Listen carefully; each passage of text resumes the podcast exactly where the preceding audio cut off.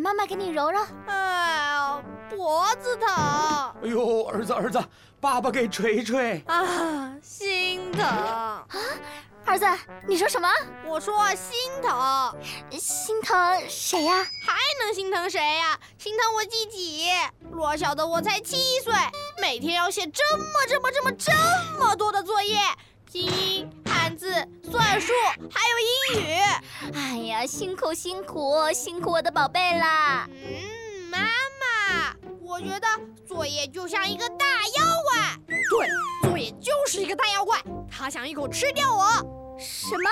作业是妖怪，那妈妈可就不明白了，为什么作业妖怪不吃别的同学，只吃你呢？这还不简单？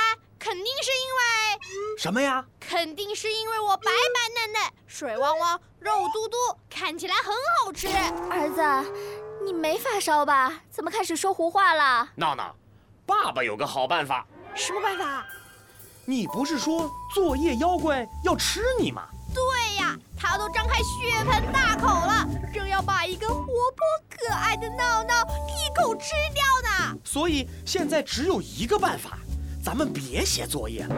不写作业，妖怪他就不能吃你了。老公，你也发烧了吗？不让儿子写作业，你是不是疯了？我没疯，你想想看，闹闹就像奥特曼，作业就像怪兽，奥特曼不想打小怪兽了，那能怎么办？还有，闹闹就像孙悟空，哎作业就像妖怪，孙悟空不想打妖怪，孙悟空举起金箍棒投降了，那能怎么办？那只能不写作业，给作业投降了呗。我不要，我不要投降。哎呀，不投降怎么办？你又不愿意写作业。不行，齐天大圣孙悟空从来不投降。那咱们一起打败作业妖怪，来，笔就是你手里的金箍棒。我闹闹要和作业妖怪大战，看招！嘿嘿嘿哈！我就不相信，我搞不定你！小样，等着！